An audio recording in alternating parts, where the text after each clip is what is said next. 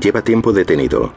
Un eslabón más de una larga hilera de vehículos que aguardan impacientes mientras dos hombres discuten acaloradamente junto al coche que obstruye la intersección.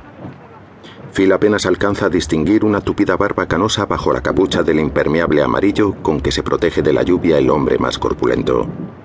Su contendiente, más joven, gesticula con nerviosismo frente a él. Lleva una gorra azul y una camiseta de manga corta, totalmente empapada y pegada al cuerpo. Según transcurren los segundos, la discusión sube de tono. Phil permanece sereno, pero siente cómo un sudor incómodo le recorre la espalda y humedece la camisa. Los claxones chillan ahora con más furia. La lluvia recia, castiga con fuerza su parabrisas y le impide ver con nitidez qué ocurre fuera. Al tratar de activar el limpia parabrisas, toma conciencia de la rigidez de su cuerpo por la fuerza con que sus brazos entumecidos se agarran al volante. Inspira profundamente para mantener la calma y fija la vista en la pelea, a través de la incansable danza de las escobillas.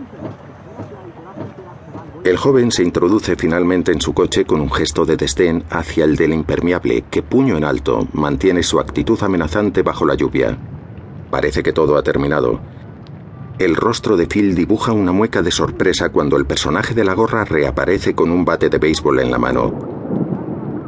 Sin mediar palabra, golpea en el hombro y el costado al hombre del impermeable, que se retuerce de dolor y a punto está de caer al suelo.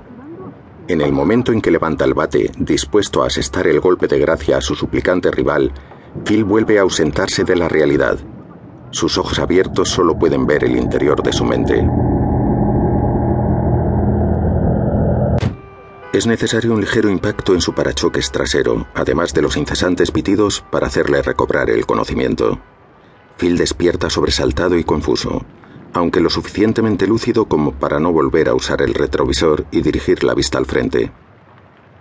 Ahora es el primero de la cola y la escena se presenta ante él con mayor claridad. La reyerta aún no ha terminado. El hombre del impermeable se cobija en el interior de su coche mientras el joven de la gorra golpea violentamente la luna con ojos desorbitados. Nadie interviene.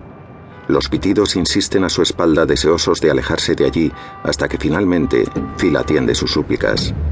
Cierra la puerta que no recuerda haber abierto y sortea lentamente el vehículo cruzado en la vía.